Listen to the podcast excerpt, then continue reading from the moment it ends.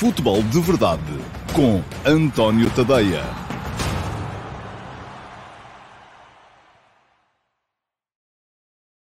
Olá, muito bom dia a todos e sejam bem-vindos à edição do Futebol de Verdade para terça-feira, dia 23 de fevereiro de 2022. Estamos um, a entrar na fase decisiva da época, tanto em termos nacionais com o campeonato, e ontem o Fogo do Porto ganhou ao Marítimo, mas não ganhou para o susto, ganhou com um golo já para lá eh, do minuto 90, como, enfim, acontece muitas vezes a todas as equipas, e sempre que isto acontece, a frustração nos adeptos do rival leva a, a, comentários menos próprios e, menos, e mais indecorosos, e, mas acontece com todos também, não é? Mas já aconteceu assim quando foi o Sporting a ganhar nestas condições, por exemplo, ao Farense, e aí foram os adeptos do Benfica e do Porto a gol, quando o Benfica ganhou também com um golo para lá dos 90 no último lance do jogo, por exemplo, ao Passos de Ferreira, enfim, um, é normal, é do futebol e é normal também que as pessoas acabem por se manifestar da forma como se manifestaram. Hoje vou aqui uh, falar e tentar desmontar esse jogo, uh, esse Marítimo Flóculo Porto de ontem, que o Porto ganhou por 2 a 1, manteve-se desta forma uh, à mesma distância, aos mesmos 10 pontos do Sporting no topo da tabela. É uma distância grande, mas é uma distância que o Flóculo Porto espera naturalmente conseguir reduzir já no próximo sábado, nesse clássico, nesse Porto Sporting, que vai ser para o Porto, naturalmente, um jogo do tudo ou nada. Uh, enfim, ou do alguma coisa ou nada, porque mesmo que o Porto ganhe, não quer dizer que fique numa posição favorável para poder uh, renovar o título de campeão, uh, quer dizer apenas que fica mais próximo do Sporting, mas ainda assim é uma distância muito, muito grande. e atenção, vamos lá ver.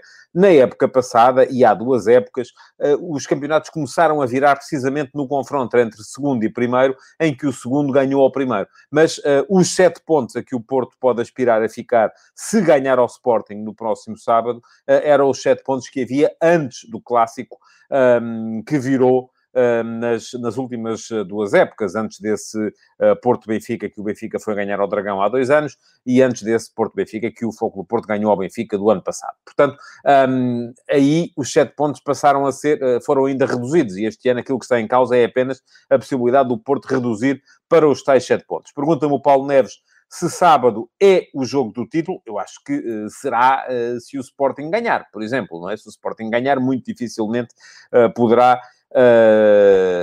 poderemos aqui começar a, a pensar noutra coisa que não seja o Sporting campeão. Diz o César Gonçalves, já aconteceu o Benfica estar a 7, podia ficar a 10 e ficou a 4 nesse jogo, depois do jogo do Dragão. É isso que eu estou a dizer.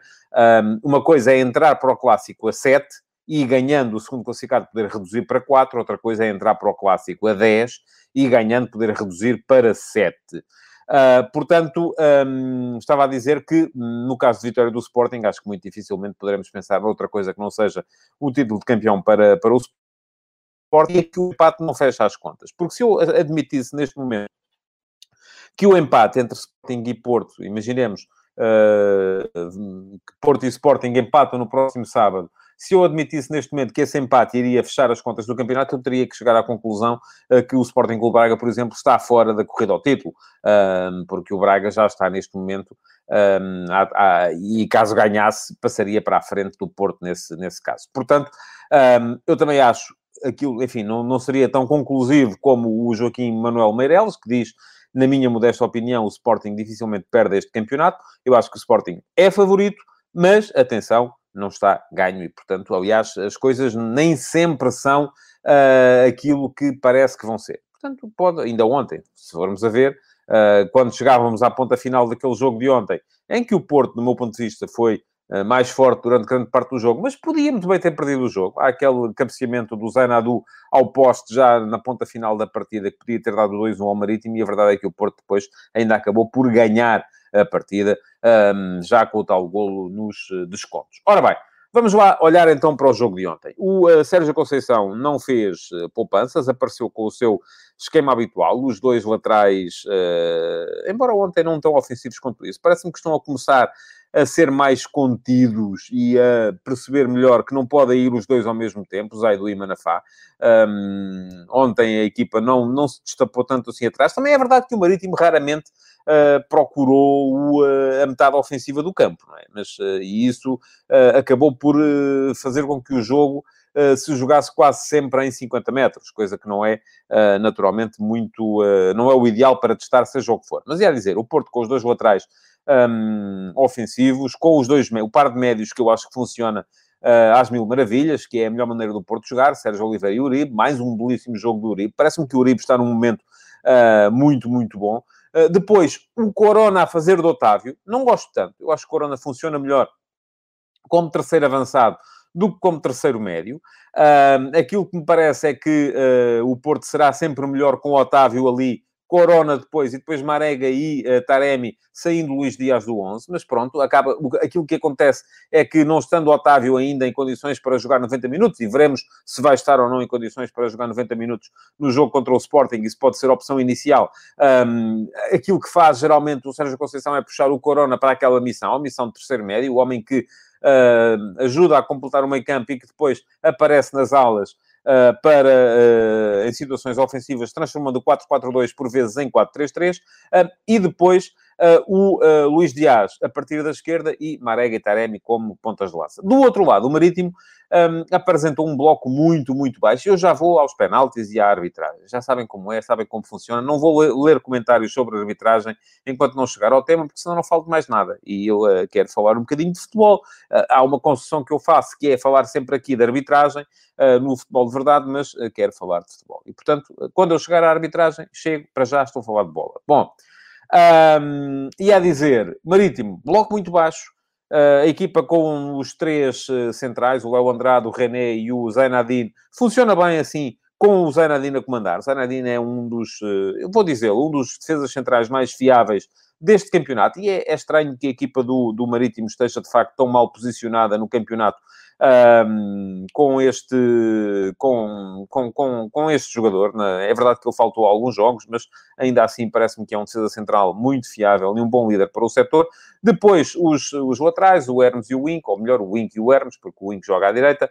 Uh, um meio-campo uh, de apenas dois homens e os três homens da frente, em que os dois alas, o Correia de, de, de um dos lados e uh, do outro, e, e, baixavam sempre para formar quarteto de, de, de meio campo, uh, deixando o Joel Tagueu muitas vezes sozinho na frente. Só que a questão é que este bloco do Marítimo foi baixando mais e mais e mais e mais e mais à medida que o jogo ia avançando e isto uh, fez com que só mesmo o extraordinário acerto defensivo da equipa do Marítimo pudesse levar aqui, e também a conjunção com o facto de, do outro lado, o Porto não estar particularmente feliz ao nível da criação, uh, fez com que o resultado chegasse como chegou, um a um, perto do, do final. Porque a superioridade territorial e de posse do Futebol Clube do Porto ehm, foi uh, brutal, foi abismal. Um, ehm, o Porto teve ontem bola suficiente para poder uh, criar situações de golo que, na verdade, também não criou.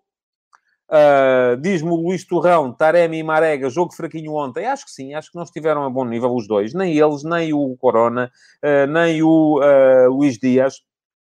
E por isso mesmo a equipa do Porto, tendo muita bola, tendo uma supremacia territorial extraordinária, acabou por não ser capaz de criar assim tantas situações de gol quanto isso. Marcou num livre no, na sequência de uma bola parada, o livre indireto, Sérgio Oliveira, uh, segunda bola, e mesmo assim ali um bocadinho às carambolas, acabou por sofrer também de canto um bocadinho, uh, enfim, não sei, haverá ali uma parte de lance estudado, na forma como a bola entra na, na marca de penalti no Joel Tageu, rasteira, e depois há um toque para a entrada do Léo Andrade uh, junto ao segundo poste para, para bater o Marchezinho, mas também me parece que há ali uma carga aleatória grande na forma como o Marítimo chegou ao empate e depois parece-me que, uh, do ponto de vista estratégico, as duas equipas estavam bem com a forma como o jogo estava a decorrer. O Porto com a tal supremacia uh, de posse territorial, a jogar quase sempre no meio campo do adversário, o Marítimo confortável a controlar o jogo do ponto de vista defensivo, mas a apostar muito também naquilo que, à medida que o resultado se ia eternizando, ia sendo o destapar atrás da equipa do Porto. Um, diz o Helder Net, é difícil quando estão 11 jogadores dentro da área. Eu sei que sim. Mas isto é uma coisa que uh, todas as equipas têm que enfrentar. E há umas que uh, superam isto e outras têm mais dificuldades em superar. Já vi o Porto superar isto com muito mais facilidade do que ontem. Não é a primeira vez que acontece ao Porto. Não é a primeira vez, e já aconteceu várias vezes ao Benfica, ao Sporting, até ao Sporting Clube Braga, um, na, no, no, nos jogos acontecer-lhes isto com alguma frequência, a forma como eles vão uh, tendo que superar este tipo de, de, de situações. Bom, uh, e a dizer, o Marítimo também me pareceu, de certa forma, confortável Uh, com a forma estratégica como estava o jogo montado. Porquê? Porque, estando a jogar com o bloco muito baixo, naturalmente convidava o Porto a subir e depois tinha muito espaço nas costas da última linha para poder explorar uh, uh, esse espaço em lances de contra-ataque. E é verdade que durante muito tempo no jogo isso não foi uh, sendo conseguido, mas a partir de determinada altura creio que a partir do momento em que o meio-campo do Porto passou a sentir mais dificuldades de recuperação, a partir do momento em que a equipa do Futebol do Porto passou a ser também uh, uh, a arriscar mais, a meter mais gente na frente, uh, o Marítimo foi, foi sendo capaz de meter um ou outro contra-ataque e podia, de facto, também na ponta final do jogo, ter chegado a, ao gol da vantagem, que complicaria e muito a situação ao Porto naquela, naquela partida. não o fez, teve o ponto máximo, foi mesmo aquela, há uma jogada do Alipur, uh, precisamente que numa aceleração consegue bater o Pepe, que é uma coisa estranha. Uh, alguém bater o Pepe em velocidade. O Pepe, apesar da idade, continua a ser um, um, um defesa central muito rápido. Uh, mas ontem o Alipur conseguiu batê-lo com bola em velocidade. Enfim, não é muito normal. Uh, chegou na cara do guarda-redes e não conseguiu marcar. E depois há a situação do Zainadine uh, num pontapé de canto que mete a bola no, no poste e depois uh, tira uma excelente defesa também do Marchesín uh, no, uh, no, na recarga. Portanto, foram dois lances em que o Marítimo podia ter marcado, não o fez, acabou por ser vítima precisamente da tal, do, do, tal amontoar de homens dentro da sua grande área, quando o uh, Ruben Macedo comete a grande penalidade sobre o Francisco Conceição na ponta final do jogo para o golo do Otávio. o penalti foi cometido ainda antes do minuto 90, mas o golo entrou já depois do minuto 90, já no período de compensação. O Porto foi mudando, um, enfim, mudou de forma a ser capaz, de certa forma também, de melhorar do ponto de vista da criação. Um, é verdade que o Francisco Conceição voltou a entrar muito bem no jogo. Um, tal como tinha acontecido no jogo contra o Boa Vista. Volta a sofrer uma grande penalidade. É, de facto, um jogador uh, muito provocador neste ponto de vista, porque assume, porque pega na bola, porque, uh, sendo de certa forma, mais, uh, um jogador mais franzino, acaba por potenciar a possibilidade de ser, de ser carregado em, em falta. Mas um, aquilo que me parece a mim é que, enfim, é curioso o facto de Marega ter sido o primeiro a sair na equipa do Porto. É curioso também o facto de, quando entra o Otávio, ter sido o Sérgio Oliveira a sair. Mas isso tem a ver, sobretudo, com o facto de estar o Uribe a fazer um, um grande jogo. Um, e depois a entrada do Tony Martinez acaba por não funcionar do meu ponto de vista. Aliás, uh, já alguém aqui comentava há bocado uh, e me dizia que o Tony Martinez tarda em justificar. Eu, de facto, não vi ainda uh, do Tony Martinez nada que justifique o facto do Porto ter ido buscar ao Famalicão, abdicando, por exemplo, do Soares, enfim, a não ser que tenha havido ali questões de ser um mais caro que o outro e, portanto, isso ajudar na equipa do Porto do ponto de vista da orçamental.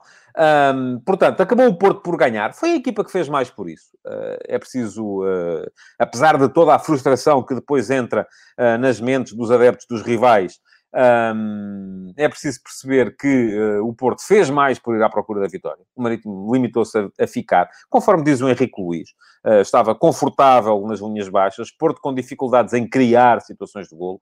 Uribe, muito importante no equilíbrio. Corona, mais útil de fora para dentro como avançado. Subscrevo tudo aquilo que diz, o, uh, ou que escreve, neste caso, o Henrique Luís. Uh, no fundo, é um bocado isso que eu estava a dizer também. Também me parece que o Sérgio Oliveira não esteve fantástico neste jogo, ou pelo menos não esteve tão bem uh, como estava o Uribe na forma de funcionar daquele, daquele meio campo. Bom, um, Vamos então tratar então dos lances uh, polémicos do jogo. Eu uh, começo por dizer que, uh, do meu ponto de vista, há zero dúvidas relativamente à marcação do grande penalidade. Pergunta-me o Diamas Correia se o lance de ontem é penalti. Pergunto, e sobre o Ronaldo frente à Juventus? É preciso sermos coerentes. Oh, oh, Diamas, eu vou ser mil por cento coerente. Não tem nada a ver um lance com o outro. É que nada. Aquilo que vimos ontem Uh, foi o Francisco Conceição a dominar a bola dentro da área e há uma carga nas costas. Aliás, eu se quiser comparar este lance do Francisco Conceição com um lance recente, posso compará-lo, por exemplo, no lance uh, em que o Rebocho faz grande penalidade sobre o Pedro Gonçalves no Sporting Passos de Ferreira. É igual. O Pedro Gonçalves domina a bola dentro da área, o Rebocho, o lateral esquerdo do Passos de Ferreira, vem e, dá, e apoia o peso do corpo. Não é um bracinho. Eu, se houver ali um braço, eu posso uh, discutir a intensidade. Se empurrou, se não empurrou, se só encostou. Enfim, não é isso que está aqui em causa. O que esteve em causa, tanto no lance do Rebocho sobre o Pedro Gonçalves, nesse Sporting Passos de Ferreira, uh, que o árbitro marcou, e bem, grande penalidade. Como ontem, no lance do Ruben Macedo sobre o Francisco Conceição, é uma carga nas costas. É o peso do corpo em cima das costas. E, portanto, aí, zero dúvidas de que é a grande penalidade. O lance do Ronaldo é um lance completamente diferente. É um lance em que eu tanto posso dizer que foi o Ronaldo que foi contra a perna do Zaidu, como que foi o Zaidu que foi derrubar o Ronaldo. O Zaidu já lá estava, no momento em que o Ronaldo inflete, a, a direção, domina a bola para trás, inflete e vai contra as pernas uh, do, do Zaidu. Não vi, está o Nuno Félix a dizer, Nuno Félix Teixeira não viu a falta ofensiva sobre o defesa central no lance do penalti aos 90 minutos. Não, não vi. Uh, enfim, posso ir rever e se revir e se vir que há aí uma falta, também lhe digo com certeza que, que havia. mas, francamente, vou-lhe vou ser evidente que vou-lhe dizer que não vi. Não vi, não reparei, não, não, não, não me chamou a atenção. Se, volto a dizer, se houver, vou ver, se houver, vou rever, se houver, virei aqui com certeza à caixa de comentários dizendo que sim. Portanto, uh, não vejo nenhuma razão, nem na, na, contestação da grande penalidade, que só, enfim, a contestação vem naturalmente da frustração de quem já estava a contar, os adeptos dos rivais, que o Porto perdesse pontos e acabou por não perder. É isto, uh, não é, não, uh, ao João Martins. Eu, uh, em relação, diz-me o João Martins, este lance é igual ao sofrido pelo Pedro Gonçalves contra o Porto em Alvalade. Não é. Eu disse aqui, e mantenho, que não vejo nenhuma razão para o VAR ter mandado reverter a grande penalidade cometida pelo Zaidu sobre o Pedro Gonçalves no Sporting Porto em Alvalade na primeira volta. Porquê? Porque é um lance de... Esse sim é um lance de intensidade. Há uma mão nas costas. E a mão nas costas tanto pode ser encostar como pode ser empurrar. Ninguém sabe. Só mesmo os jogadores que lá estão e o árbitro que pode estar a ver de perto. E, portanto, sendo um lance de dúvida, se o árbitro tinha marcado grande penalidade, era para manter e o VAR não deveria ter mandado reverter. Agora, nos lances não são iguais. Posso comparar com o lance do penalti sobre o Rafa também. Não há, não vejo no lance do penalti, no lance do alegado penalti sobre o Rafa contra o Farense, não há um encontrão nas costas há um toque. E o toque pode permitir ao jogador continuar a jogar ou cair para o chão. enfim, é um lance sempre subjetivo. O lance de ontem tem zero de subjetividade. Um, também já vi isto, como diz o Rui Marco Calhas, que diz que o primeiro gol do Porto, a marcação do livre, a bola tem de se movimentar ou rolar, e isso não aconteceu. Logo, não deveria ser gol. Este é o, é o tipo de lance que eu não, vou ser muito honesto convosco, não valorizo. Admito que sim admito que devesse ter sido, neste caso nem era repetido o livre, era livre indireto a favor do Marítimo por duplo toque do Sérgio Oliveira na bola. Mas, uh, francamente, é o tipo de lance que eu não valorizo, tal como não valorizei aqui, e atenção, eu sou igual para os clubes todos, tal como não valorizei aqui um, o lance, por exemplo, do, uh, do primeiro golo do Boa Vista, que não tinha sido canto, enfim, ouça, são picuinhices já estamos a começar a entrar no domínio das picuinhices que só servem para uh, servir uma determinada narrativa. Aí está, diz o Luís Chel Pires. Gol do Marítimo mal analisado pelo VAR. Existe intervenção de um segundo homem dos madeirenses no meio da área, pelo que a linha é inserida no momento errado. Não tem razão, Luís. Não toca na bola esse segundo jogador do Marítimo. E o facto de se fazer à bola como não toca, não leva a que o momento seja outro. O momento das linhas é o momento do toque do João Tagueu. E aí o Léo Andrade estava em posição regular. Portanto, já falei aqui de uma série de lances de ontem. Vamos lá ver. Recapitulando. Gol do Porto. Uh, a bola não terá rolado no momento do uh, primeiro toque uh, e, portanto, haveria duplo toque do Sérgio Oliveira. Admito que sim, também admito que não. Enfim, é duvidoso. Um, mas é uma picuinhice, do meu ponto de vista. Não justifica, um, enfim, sou sempre igual. Uh, depois, segundo lance, gol do Marítimo, perfeitamente regular. não há uh, toque do jogador que aparentemente se faz à bola, mas não chega lá, e portanto a linha de fora de jogo é introduzida no momento do passe do Joel Tagão, e aí o Léo Andrade está em jogo. Terceiro lance, grande penalidade sobre o Francisco Conceição, não tenho nenhuma dúvida. Posso ter dúvidas eventualmente porque não vi, não me chamou a atenção, sou honesto. Uh, se terá havido uma falta anterior de um jogador do Porto. Vou ver assim que acabar o futebol de verdade e responderei por escrito a quem me perguntou isso aqui nesta edição do Futebol de Verdade. Há outras duas situações em relação às quais uh, também não tenho uh, dúvidas. Uma delas é que Corona devia ter visto cartão amarelo. Uh, há uma entrada do Corona logo no início do jogo, que entra de pitão à frente, que Uh, uh, acaba por pisar o jogador do Marítimo. Era jogada de cartão amarelo, sim senhores. E, sobretudo, eu volto àquela pergunta que fiz aqui uh, e que, enfim, os adeptos do Porto e os responsáveis do Porto são iguais aos dos outros clubes todos. quando é para os jogadores deles, reclamam um critério mais leve. Quando é para os jogadores dos adversários, reclamam um critério mais pesado. Porque aquilo que eu vi antes do Corona, uh, foi os jogadores, os responsáveis do Porto, até inclusive, a partilharem vídeos e a dizerem que o Corona era um saco de pancada. Portanto, o que é que está aí presumido é que uh, os árbitros deviam mostrar mais cartões, portanto, que era um critério mais apertado. Mas depois, quando o Corona faz aquilo que fez, por exemplo, em Braga e agora, já não, já é um critério mais leve. Portanto, já se admite perfeitamente porque o critério era leve. E, de facto, ontem, o, um, o arbitragem teve um critério, uh, como eu gosto, leve. Agora, o lance do Corona, ainda assim, seria para cartão amarelo. Tal como o lance do Manafá, uh, em que há um cartão amarelo para o Hermes por agarrar o Manafá ou por derrubá-lo, e é bem mostrado o cartão amarelo ao Hermes, mas depois há uma agressão, porque o Manafá levanta a perna e vai com o pitão à, à zona da, da, das costas uh, do Hermes e atinge-o, era lance para cartão vermelho, não era lance para cartão amarelo. Um, portanto, agora vou ler o que diz o Júlio Caetano. O Manafá devia ter sido expulso, verdade, concordo. Uh, embora admita, vamos lá ver. Não, mas é, era cartão vermelho. Eu gosto, eu gosto pouco que os árbitros mostrem cartões, mas aquele é um lance de cartão vermelho. O Corona devia ter levado o quinto amarelo e, sendo assim, já eram dois a menos para o clássico. Ó oh, oh, Júlio, então agora vou-lhe fazer a coisa assim. Uh, é verdade isto que está a dizer, uh, mas o Corona viu, por exemplo, contra o Sporting Clube Braga, um primeiro amarelo que não se justificava. E todos nós, enfim, foi essa a minha opinião, pelo menos. E depois, no segundo amarelo, que motivou a expulsão e que fez com que ele não pudesse ter cumprido o castigo de cinco amarelos no jogo contra o Boa Vista. Que era o que teria acontecido se eu não tivesse visto aquele primeiro amarelo no jogo com o Braga.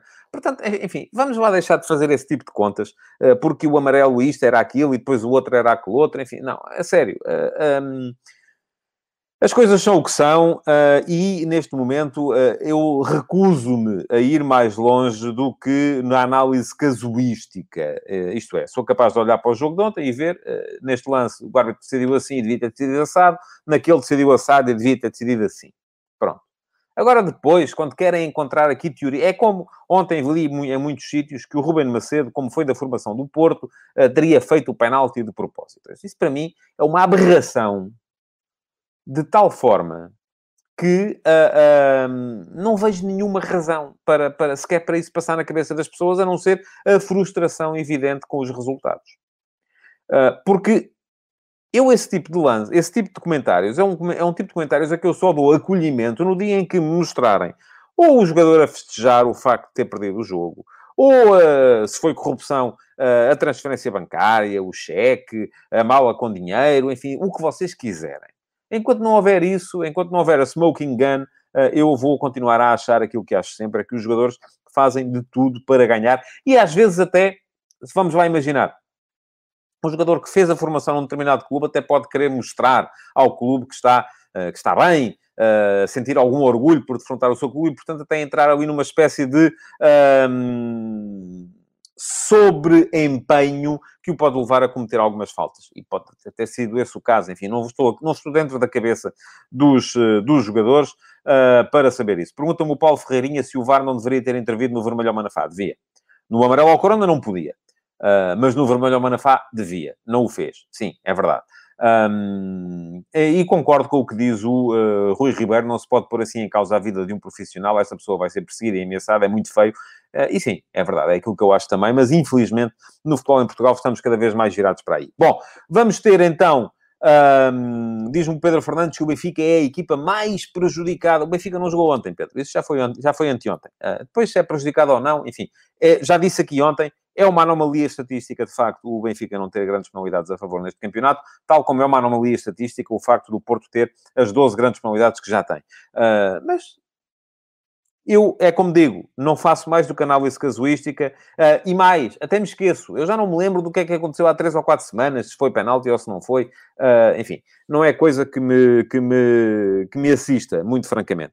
Vamos ter então a não ser que apareçam uh, casos de doença ou de lesão, e esperemos que não, uh, um Futebol Clube Porto uh, na máxima força para o Clássico contra o Sporting.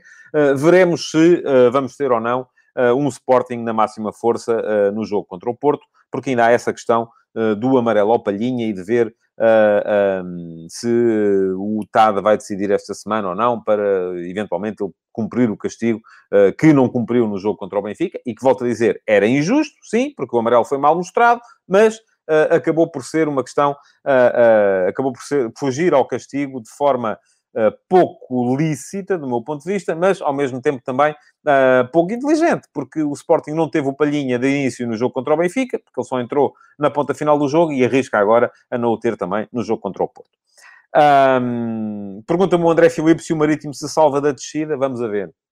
Eu já disse aqui ontem ou anteontem que esta luta para não descer de divisão está muito, muito complicada, uh, porque eu vejo méritos em quase todas as equipas que estão lá embaixo e vai ser complicado uh, perceber quem é que vai vacilar. O Famalicão parecia estar a vacilar. Ganhou esta semana ao, ao Rio Ave.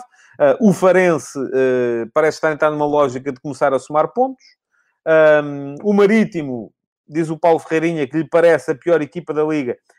Eu, enfim, eu não, não, tenho capacidade para dizer quem é a pior equipa da Liga. Tal como já disse aqui várias vezes, que não acredito que o Boa Vista possa descer com o, com o Josualdo Ferreira, porque é um treinador muito, muito experiente. O Gil Vicente, enfim, se formos a ver, temos aqui neste momento uma, duas, três, quatro, cinco, seis equipas separadas por dois pontos. Do 18 ao 13 lugar. E depois temos mais três com mais dois pontos. Uh, eu acho que isto está, está tudo muito embrulhado e veremos, vai depender muito daquilo que acontecer, vai depender de tudo daquilo que acontecer daqui uh, para a frente. Bom, um, a Liga vai agora parar um bocadinho. Durante a semana vou falar aqui mais, com certeza, do, do Porto Sporting do próximo, do próximo sábado. Uh, vai ser um jogo fundamental, conforme já disse, mas para já vamos ter uh, competições europeias e uh, já hoje uh, com dois jogos da Liga dos Campeões que me parecem muito, muito curiosos. Uh, vamos ter, então, já hoje, um Atlético Madrid-Chelsea uh, e um Lazio-Bayern. Um, em termos de Champions, pergunta-me o Júlio quem é que ganha. Eu não aposto, já disse aqui, sempre fui mais trader do que punter. Uh, e um, se me metesse a adivinhar resultados de jogos, falhar, são mais aqueles que falho do que aqueles que, que acerto. A, a, minha, a minha cena com as apostas era outra. Uh, nunca foi propriamente a de fazer punting, foi mais a de fazer trading. Mas um, aquilo que me parece... Vamos lá ver. O Atlético Madrid parece estar a cair, não é? Uh, teve dois jogos complicados com o Levante, empatou um, perdeu o outro. Parece-me que a equipa está a começar a acusar a ausência do Kieran Trippier, porque, sobretudo quando o Simeone desvia para ali o Marcos Llorente, que era um jogador fundamental na zona do meio campo, um, e uh, acaba por ter dificuldades uh, a equipa quando perde a meio campo para o ter a fazer de ala direito, no, no, no 3-4-1-2 da equipa do, do Atlético.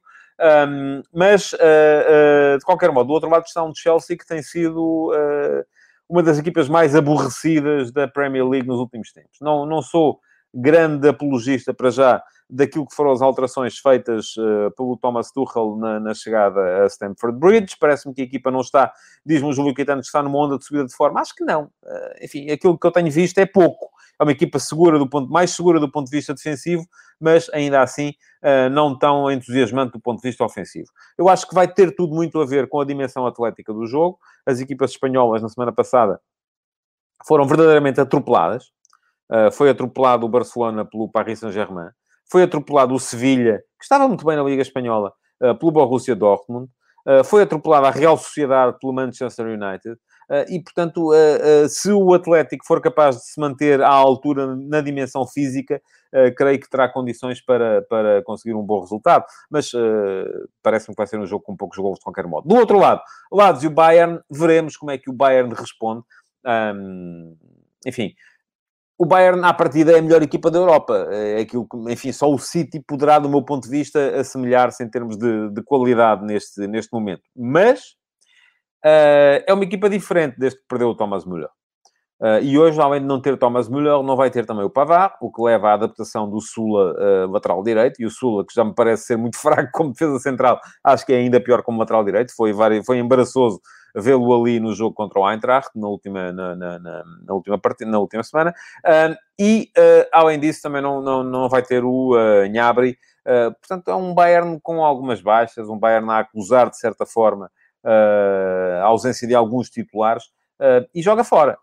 Não é que isso seja particularmente importante. Se tiver que um, apostar num favorito, parece-me que o Bayern é favorito no jogo e é claramente favorito na eliminatória, mas estou curioso também em ver, até porque me parece que pode ser um jogo mais espetacular do que o jogo do Atlético de Madrid contra o Chelsea. E amanhã há mais jogos, mas amanhã cá estarei para falar deles também. Para já, estamos a chegar ao fim do Futebol de Verdade de hoje. Ainda não vos disse que podem seguir-me no Instagram, António.tadeia. Uh, porquê? Porque o uh, Futebol de Verdade não aparece em direto no Instagram, mas Há uma versão condensada, uns highlights que aparecem em meio da tarde no Instagram, na minha IGTV, uh, eh, e além disso, todos os dias de manhã uh, há uma uh, votação, há uma sondagem que tem a ver com o tema sobre o qual eu escrevi às 8 horas no último passo no meu site, antoniotadeia.com. Eu hoje escrevi sobre aquela frase do Jorge Jesus que diz que só lhe falta quem meta a bola dentro do golo, um, e questionei um bocado porque fui analisar as uh, estatísticas e os índices de gols esperados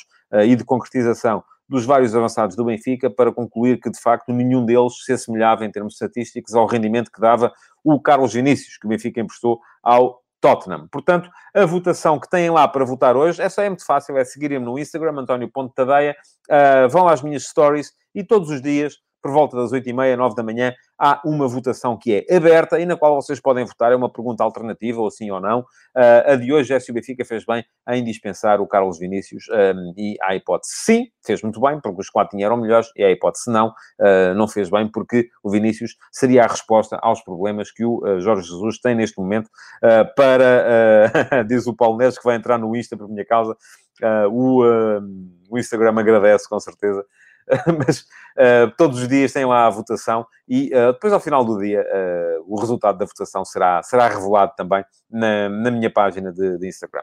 Muito obrigado por terem estado aí, então. Resta-me pedir-vos que coloquem o vosso like, que partilhem a edição de hoje do Futebol de Verdade e que continuem a fazer perguntas. Eu vou ver o lance de que se queixam, porque francamente não me apercebi de nenhuma falta antes da grande penalidade, mas vou ver e se achar que há, vou lá naturalmente responder aos vossos comentários agora sim por escrito. Muito obrigado então e até amanhã. Futebol de Verdade. Em direto de segunda a sexta-feira, às 12h30